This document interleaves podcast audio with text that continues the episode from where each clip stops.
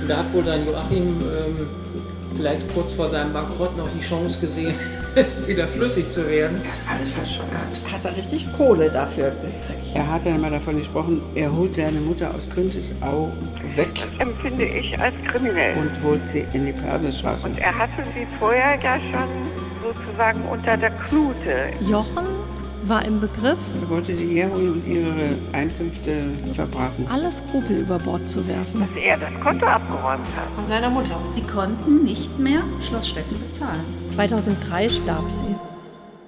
Und Jochen? Caro ermittelt. Der kalte Onkel. Mit Julika Jenkins, An der Seite von Rainer Selin. Und Ingo Günther an der Orgel. Episode 7 Bar Hotel M. Paris. 2003.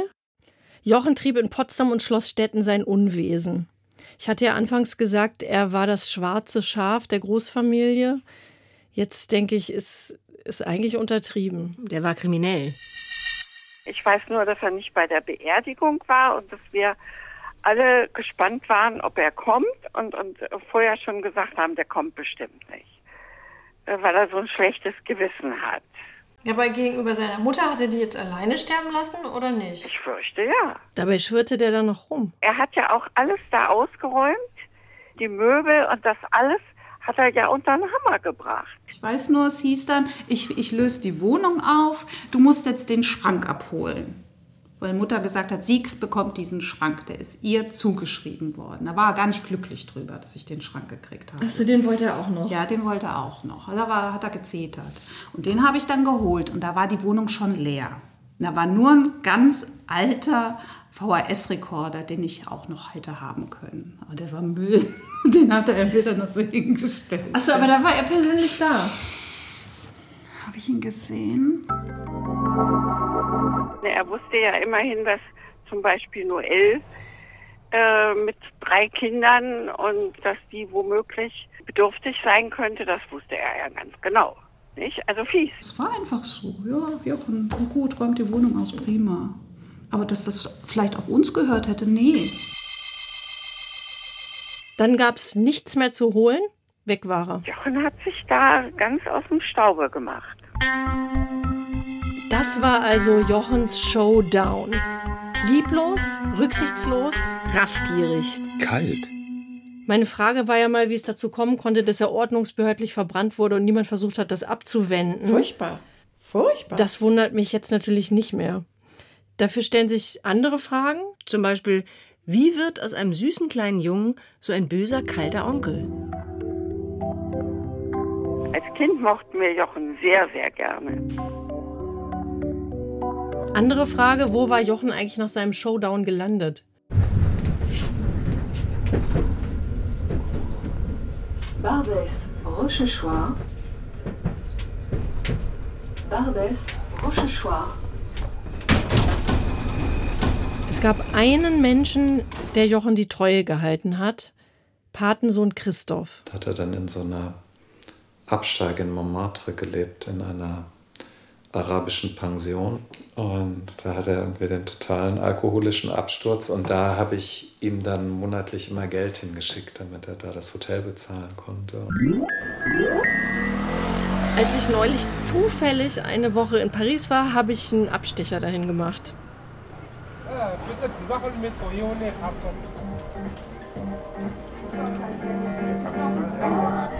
Pardon, Monsieur.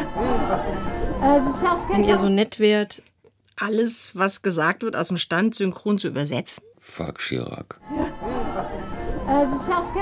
s'occupe Ich suche jemanden, der sich ums Hotel M kümmert. Das sind Sie? Euh, Eigentlich suche ich quelqu'un jemand, qui a habité là der gewohnt hat da avant 10 heures. vor zehn 10 ans. Stunden, äh, zehn Jahren oder mehr. Aber Sie sind sehr jung. Ja, aber mein Vater ist da seit 76. Ah, Ah, das ist Ihr Vater. Er ist nicht da, Ihr Vater? Er ist nicht da. Er ist zu Hause. Er ist ein bisschen krank. Taha hat seinen Vater trotzdem angerufen, damit ich mich mit ihm verabreden kann. Ich wollte wissen, ob ich sie morgen Nachmittag finden kann, weil ich jemanden suche, der meinen Onkel kannte, welcher Jochen Michaelis heißt. Ich werde Ihnen ein Foto zeigen. Und danach glaube ich, dass Sie Erinnerungen haben. Aber Sie sind in der Bar morgen früh? Er spricht nicht mehr. Ja, er ist ein bisschen krank. Deswegen. Ja, hallo. Ja, das war die, die Cousine von, von einem Kunden, die dich sprechen wollte. War kein Problem. Er hat gesagt, er kommt morgen zwischen 15 und 16 Uhr hierher. Morgen Nachmittag. Wie kam Jochen denn auf das Hotel M? Ich würde sagen, es war das billigste. Und Paris war seine Wahlheimat. Ich gehe noch mal ganz zurück. Jochen war ja in Recklinghausen aufgewachsen. Es gibt noch einen Schulfreund, Jan Dirk, der kennt die Familie Michaelis seit den frühen 50er Jahren. Ich kannte ja beide, also mhm. die Frau Michaelis, also geborene von Kameke. Auch sehr, sehr unkompliziert und humorvoll. Beide sehr sympathisch. Wie würdest du Wilhelm beschreiben? Der hatte sehr viel Humor. Danke. Und ich habe von ihm die kurzen Beine und den Humor geerbt. Hm? Jochens Vater Wilhelm war wie sein Vater ein klein gewachsener Mann, auch Jurist, auch Beamter, aber natürlich nicht Reichskanzler. Er war hier Oberstadtdirektor, so nannte man das. Das war der höchste Verwaltungsbeamte in Recklinghausen. Bürgermeister und, und Verwaltung war auseinander. Der Bürgermeister wurde gewählt. Die Briten hatten das seinerzeit. Hier war britische Zone. Naja, mein Großvater war ja schon äh, war ja ein Jurist mit Leib und Seele. Ne? Er war schon sehr streng auch. Wir hatten eine sehr nette äh, äh, Putzhilfe, äh, Frau Elste. Und mein Vater genierte sich furchtbar, als er zu ihr reinging und sagte, Geliebte. Hat er das denn gesagt? Ich dachte, meine Mutter wäre da. Also als ich dann da mit Robert zusammengezogen bin, ohne Trauschein, hat er gesagt, ich habe keine Enkelin mehr. Also ich wurde verstoßen erstmal von ihm. Das wurde dann, irgendwann war es dann okay, aber ja, aber ein sehr liebevoll, also zu mir sehr, sehr liebevoll auch, ein liebevoller Großvater. Und meine Großmutter, naja, die war war spröde. Ja, aber eigentlich auch sehr, sehr lieb zu mir. Sie waren, ja. Eve Marie erinnere ich selbst sehr gut. Das war ja die Schwester von meiner Großmutter. Ganz dünn und edel. Wie ich ja schon gesagt hatte, dass sie ähm, schon elitär war. Ne? Ich bin so von Karnecke und so und hier und da. Deine Großmutter war viel lustiger, quirliger. Ja, die mochte ich total gern meine Großmutter war nicht so übersprudelnd. Diese Altersresidenz Schloss Stetten passte zu Ewe Marie eigentlich fast besser als Recklinghausen. Ja, dass sie ähm, ja schon guckte, wer jetzt auch ähm, adlig war, wie sie sich gab im, im Speisesaal von Schloss Stetten. Also da war sie sehr hoheitsvoll und immer so zugenickt. Das wurde da ja auch zelebriert. Ja, also das wurde ja alles mit so einer silbernen Haube. Noch kam das Essen ja und es wurde dann so, die olle Pampe, wurde dann so weihevoll, dann das Häubchen ge gehoben und Guten Tag, Frau Michaelis, hier, Ihr Mittagessen. Das war auch noch sehr lustig. Wie meine Mutter äh, krank im äh, Bett lag mit so 75 da hat mein Vater gesagt, ich habe eine Köchin fertig eingestellt. Ach, lieber Mann, du weißt doch, wie ich, schwer ich mich an so neue Personen gewöhnen kann. Es war eine Gefriertruhe. Bestimmt liebten die ihre Kinder. Hat ihn sehr gemocht, sein Sohn. Hat auch alles für ihn getan. Aber wie ich von Professor Becker weiß, investierte Wilhelm mindestens genauso viele Emotionen in seine Vorfahren. Wie in den peinlichen Reichskanzler. Hm? Der kleine Mann mit dem Papageiengesicht. Also er hat versucht, seinen Vater zu rehabilitieren. Es war nur für die Familie eben eine schmerzhafte Geschichte. Es hat sich 20, 30 Jahre hingezogen. Bis dann auch große Historiker, Ernst Rudolf äh, Huber zum Beispiel, der deutsche Verfassungshistoriker, das in seine fünf- oder sechsbändige Ausgabe deutscher Verfassungsgeschichte seit 1789 übernommen hat. Diese Auseinandersetzung muss auch Jochen verfolgt haben. Was er wichtig fand, hat er, hat er ihn auf den Weg gebracht. So zum Beispiel Geschichtsunterricht sollte er unbedingt machen. Hat er ihn zu so einer Privatlehrerin geschickt. Die sollte ihm das beibringen. Jochen war das zweitjüngste von fünf Kindern. Else studierte Psychologie, wurde Gerichtspsychologin und Sachbuchautorin. Käuferin Melanie S. gibt auf Amazon für Elses Buch über Vergewaltigungsopfer wegen überholter Geschlechterstereotype nur einen Stern. Ich bin total schockiert. Jürgen absolvierte als erstgeborener Sohn erstmal brav sein Jurastudium, merkte aber bald, dass das nichts für ihn ist und setzte sich ab nach New York, wo er als Page im Waldorf Astoria anheuerte. Was? Das ist doch ausgedacht. Nee, auch das nicht. Er zog von New York nach Albuquerque, New Mexico und versuchte sein Glück mit einer eigenen Sandwich-Bar. Als die pleite ging, kaufte er sich eine Ranch. Mehr weiß ich nicht. Marete studierte Pharmazie und wurde Apothekerin. Auf Jochen komme ich gleich zurück. Meine Eltern haben wohl gleich gemerkt, dass er anders ist als andere. Die jüngste war Andrea, brave Schülerin, später Lehrerin. Als jüngere Schwester sah sie zu ihrem großen Bruder Jochen auf. Also wenn Jochen was vorhatte, habe ich immer mitgemacht. Da waren wir auch auf dem Ball der einsamen Herzen. Meine Mutter wunderte sich, dass so komische Leute uns grüßten. Also danach dann praktisch? Ja, danach.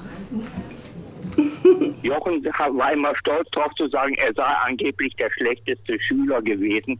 Haben wir uns gestritten und sagen, nein, ich war noch schlechter. Er, er kriegte, aber er kriegte immer zu Nachhilfestunden, dass er mit, mit der auch äh, das mitmachen konnte. Ne? Mhm. Hat es denn nicht kapiert? Doch, aber es interessierte ihn nicht so. Als Jochen 13 war, passierte etwas, das man sich heute nicht mehr vorstellen kann. Es war ein Italiener, der kam in unsere Stadt. Ja, und er sagte, er, er würde gerne äh, äh, Jungs mitnehmen. Hm?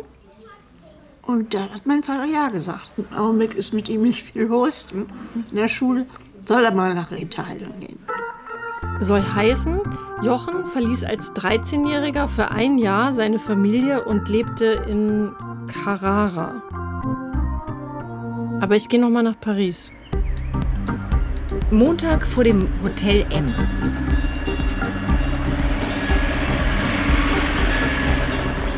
Oh nee, nicht im Ernst jetzt.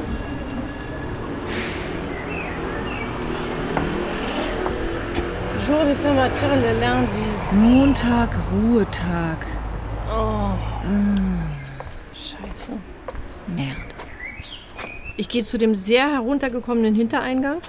Eine Glastür, die zum Hotelflur führt. Rufe ich uns da an. Weil ich erinnere, dass da ein Zettel mit Telefonnummer hängt.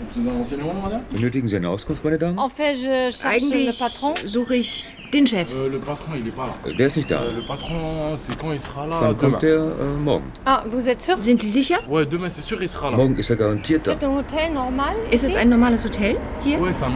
Ja, das ist ein Hotel. Mais c'est très euh, Aber bon das ist sehr quoi billig oder was? Ça dépend pourquoi. Kommt Aha. drauf an, wieso? Euh, c'est pour euh, passer des vacances. Um Ferien zu machen? Non, pour euh, Um hier zu wohnen. Vous savez, ça coûte combien Sie wissen, das kostet wie viel? Ich paye 500 Euro la chambre. Ich zahle 500 Euro das Zimmer. 500 pour une mois. Für einen Monat. Euh, ouais. Ok. Aha. Aha, und ist das klein? Ja, es ist übertrieben klein und extrem dreckig. Ich bin dran, was anderes zu finden. Aber warum hast du das gemietet? Na, weil ich keine Wahl hatte. Ich war auf der Straße, deshalb. Ich musste. Und un danach werden Sie eine Wohnung suchen. Aber das 500. ist teurer als 500. Faut pas rester à Paris. Faut bouger un petit peu. Même ici, Man kann halt nicht in Paris bleiben, man, man muss sich bewegen. euh, Jeden Tag schreien die rum. Dann am Wochenende noch schlimmer. ah, Jusqu'à 5 heures du matin, 6 heures. Trinken bis 5 Uhr, 6 Uhr morgens, da können sie nicht schlafen. Unmöglich. Ist es schwierig, einen Platz hier zu finden? Naja, eigentlich muss man nur mit dem Chef reden. Am Ende ist er das, der entscheidet. Ah, alors quelquefois, qu'il... Glauben Sie, dass manchmal er sagt, nein, du nicht. Des problèmes euh. Ganz normal, er wird dir nicht akzeptieren, wenn einer Probleme macht. Aber hier sind hauptsächlich Familien, also die Familien machen ja keine Probleme. Familien? Il y a des familles dedans Es gibt da drin Familien. Ok. Merci beaucoup. hein. Ouais, pas de problème, au revoir. Au revoir. Ich bin dann zur Tür, da war mit Tesafilm ein Zettel dran, auf dem eine Telefonnummer stand. Und als ich die anrief, ging der Patron dran. Habe ich nicht aufgenommen, aber es ging so. Désolé, Madame. Er habe vergessen, dass Ruhetag sei, Dienstag kommt er. Midi. Aber sag mal, dann, als dieser Italiener kam, der die Jungs mit nach, der hat mehrere Jungs nach Carrara genommen. Ja, ja. Der hat aber nichts, nichts Böses gemacht. Da brauch- brauchst du gar nichts zu denken. Also, er war dort äh, Kellner. Mit 13. Ja. Kellner, aber für die Kinder alle. Aber was haben die gemacht in Carrara? Am Marmorbruch gearbeitet oder? Ja, und so etwas, ja. Das fand er gut da in Italien. Er fand es gut in Italien, ja. Kein Heimweh gehabt. Nein, nein. Da ist nichts passiert. Das hätte Jochen dir erzählt? Ja.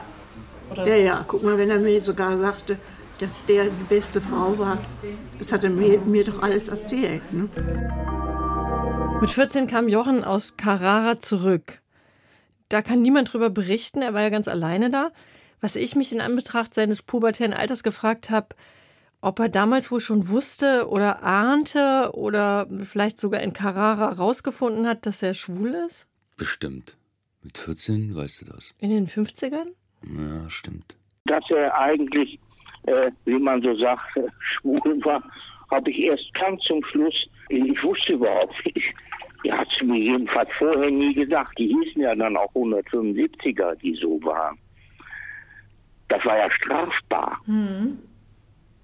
Man darf nicht so, in den 60er Jahren war das sogar noch strafbar. Ja. Weiß ich, bis spät in die 70er, ich weiß nicht, vielleicht sogar 80er Jahre noch. Jochen fing an zu malen. Inspiriert von den Bildern unseres Onkel Egon, also expressionistisch. Sein erstes Gemälde, der Zwerghahn, hängt neben Andreas Bett, signiert 1954, Jochen war 16. Gouache auf Papier. Breiter, selbstbewusster Pinselstrich. Ein bunter Hahn mit feuerrotem Kopf vor dezent, blauem und sandfarbenem Hintergrund. Der Hahn schreitet stolz voran. Wahrscheinlich kräht er, denn aus seinem geöffneten Schnabel strömt rote Farbe. Aber nur wenig Farbe, als würde er leise schreien. Wie er diesen den Hahn gema- gemalt hat, war eine Laienausstellung. Und da hat er gesagt, ich würde so gerne Maler werden. Ne? Und da hat mein Vater gesagt, erst wirst du Anstreicher. Und da haben die Leute gesagt, wenn ihr so faul seid wie der, wie der, äh, der kleine Michaelis, der muss das sein ganzes Leben lang die Karre schieben. Sein hervorstechendstes Merkmal war, dass er so klein war. Mit 16 sah der wie 12 aus. Er wuchs nicht. Er war super mini. Und er musste dann so schwere Schubkarren tragen, schieben. Und dann kippte die nach vorne über und er hing oben dran. Kam sie nicht mehr runter und solche Sachen, ja. Und äh, da sind meine äh, Eltern immer zu einem, äh, nach Frankreich zu einer Ma- Madame Sambuc gefahren. Und äh, da sagt er noch, ach, so groß wie Vater wirst du. Und das hat er gesagt, das ist mir doch viel zu klein. Und äh, da dachte er, jetzt kriegt er einen Puckel, weil er das gesagt hat. Und dann war er so 1,78 Meter groß. Kannst du das erklären? Oder hat die ihm irgendwelche Hormone gegeben? Ja, genau. Ich fand den immer sympathisch. Andere, die waren zu snobistisch, weil sie gehört hatten, der macht jetzt eine Lehre. Ne? Mhm. Weiter bin ich zu ihm hingegangen, weil ich ja nicht weit von ihm weg wohne. Diese Lehre hat er dann mit äh, gut bestanden. Ne? Und äh, dann hat mein Vater gesagt, na gut, äh, dann kannst du vielleicht mal nach Kassel, das waren vier Tage, dann kannst du es mal versuchen, nicht? Die Prüf ob du die Prüfung bestehst. Und äh, da hat er gesagt, hm, war begeistert, nicht? Und hat natürlich die Prüfung bestanden.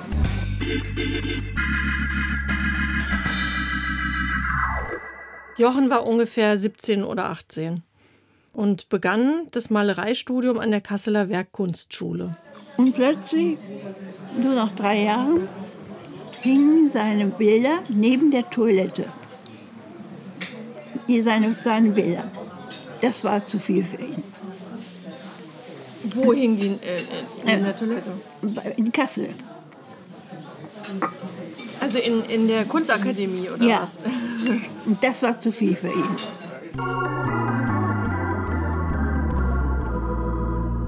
Dienstag, Barhotel M.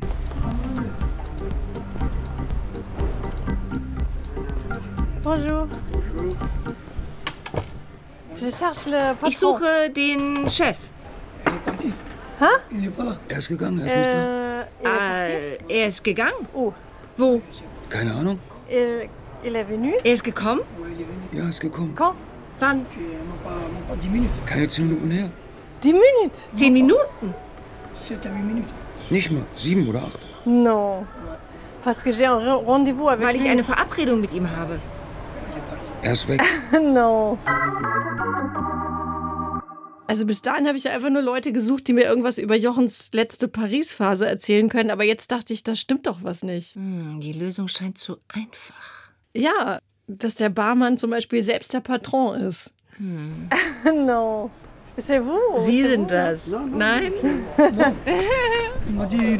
Er hat mir heute Morgen gesagt, da war eine Frau, die hat angerufen. Er hat mir gesagt, du suchst deinen Onkel oder sowas. Hat er heute Morgen gesagt, aber er ist gegangen. Quand est-ce qu'il est parti? 10 minutes? Wann ist er gegangen? Zehn Minuten? Nicht mal zehn Minuten, sieben Minuten. Und wird er wiederkommen? Vielleicht heute Abend.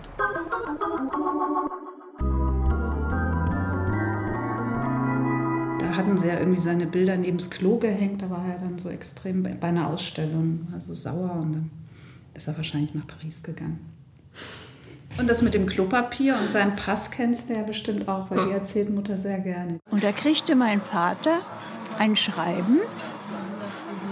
Äh, ihr Sohn, äh, nicht ihr Sohn, ihr Bürger Jochen Michaelis gab an, äh, eine Seite des Passes äh, als äh, Toilettenpapier benutzt zu haben. Ihm wurde die Weiterreise nach äh, Frankreich erlaubt. Mein Vater war tobte. Und sie haben es dann nur so erfahren, dass äh, mein Großvater einen Brief bekam von Frankreich. Ähm, ja, ähm, ihr Mitbürger äh, Jochen Michaelis wurde an der Grenze aufgegriffen, da in seinem Passport die Seiten 9, 10 und 11 fehlten. Ähm, er gab an, diese als Klopapier verwendet zu haben. Wir haben ihn weiterreisen lassen. Wir haben ihn trotzdem einreisen lassen. Und jedenfalls so hat er überhaupt mitbekommen, dass, dass der jetzt in Paris ist. Französisch konnte er natürlich auch noch nicht sprechen. Ne? Fällt mir auch schwer mit meinem Schulfranzösisch. Naja, du sprichst halt einfach. Du sprichst besser, als du verstehst. Verstehst. Ja. Wie heißt dein Onkel? Mon nom? Mein Name? Je suis Caro. Ich bin Caro. Der Typ, den du suchst. Wie heißt der? ne Sie kennen den nicht, weil, weil der ist tot Euh, seit. seit Du kannst ihn anrufen. Oui, je peux le téléphoner. Euh, bonjour, bonjour, c'est euh, c'est Caroline. Euh, nous avons un rendez-vous à midi. äh, wir haben eine Verabredung um Euh, zwölf. vous reveniez Äh, kamen Sie wieder? Midi, oui, c'est un. Mais je suis à la barre, mais je Ich peux, bin in die äh, Bar, aber attendre. ich kann warten. Pas de problème. Äh, combien? Wie viele? C'est seulement moi? Nur ich? Wieso fragt mich der Patron vom Hotel M, wie viele wir sind? Combien? C'est seulement moi? Wie viele? Nur ich? Vous avez peur? Haben Sie Angst? Darauf sagt er nichts, aber um halb eins könnte ich kommen. Vous revenez? Kommen Sie zurück? Merci beaucoup, j'a- j'attends ici. Danke, ich, ich warte hier. Ich nehme einen. Kaffee. Ich setze mich hier hin. À tout de suite. Bis gleich. Wie der so taktiert hat, das war mir suspekt. Äh, Kaffeecreme äh? Milchkaffee. Mit Milch. Irgendwas, so schien es mir, hat er zu verbergen. Und es hat irgendwas mit Jochen zu tun. Auf keinen Fall würde ich mich abschütteln lassen.